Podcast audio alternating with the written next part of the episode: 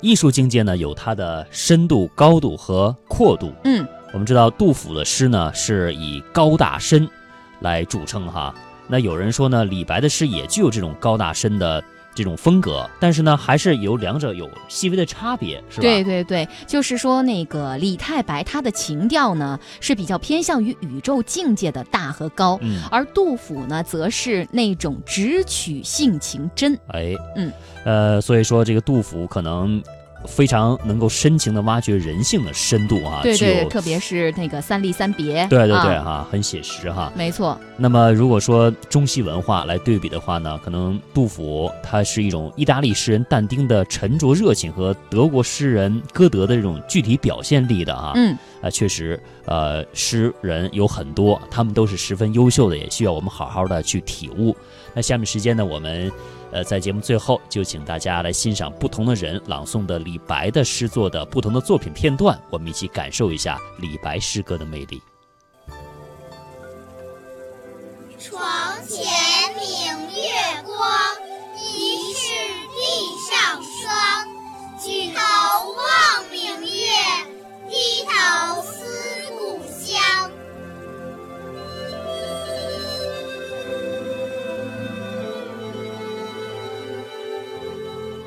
白一生好入名山游，雄险奇绝的山岳给了诗人胸中万千丘壑，温柔敦厚的礼教似乎与他无缘。李白善于从民间文学中汲取营养，想象神奇丰富，语言清新淋漓。李白不愧为继屈原之后伟大的浪漫主义诗人。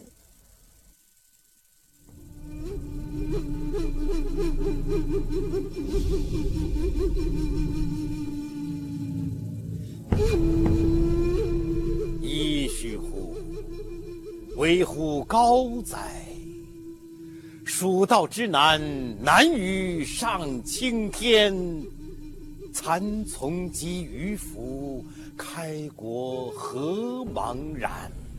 尔来四万八千岁，不与秦塞通人烟。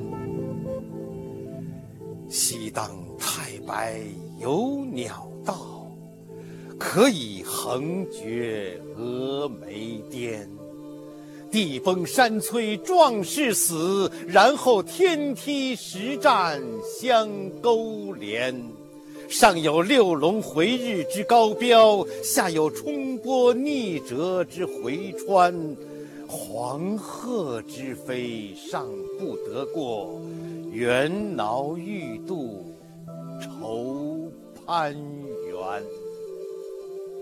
青泥何盘盘，百步九折萦岩峦。门深丽景仰斜溪，以手抚膺坐长。问君西游何时还？畏途谗言不可攀。但见飞鸟号古木，雄飞雌从绕林间。又闻子规啼夜月，愁空山。蜀道之难，难于上青天。世人听此凋朱颜。连峰去天不盈尺，枯松倒挂倚绝壁。飞湍瀑流争喧哗，平崖转石万壑雷。其险也如此，嗟尔远道之人，胡为乎来哉？剑阁峥嵘而崔嵬，一夫当关，万夫莫开。所守或匪亲，化为狼与豺。朝避猛虎，夕避长蛇，磨牙吮血，杀人如麻。锦城虽云乐，不如早还家。蜀道之难，难于上青天。侧身西望，长子节。李白生性豪迈坦荡，绝无矫饰造作。他向往建功立业，以“我辈岂是蓬蒿人”自欺。他蔑视强权，安能摧眉折腰事权贵，使我不得开心颜？而一旦失意沦落，则用“古来圣贤皆寂寞”抢自排解，却绝不妥协。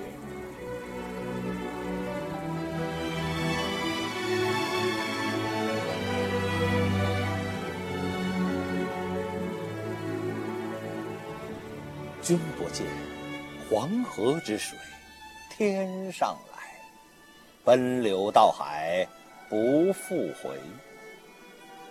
君不见，高堂明镜悲白发，朝如青丝暮成雪。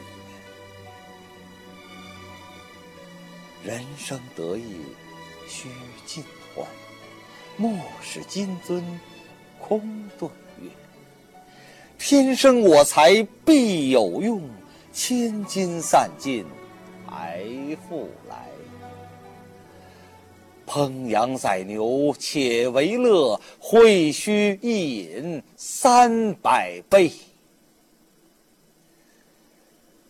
岑夫子，丹丘生，将进酒，杯莫停。与君歌一曲，请君为我。倾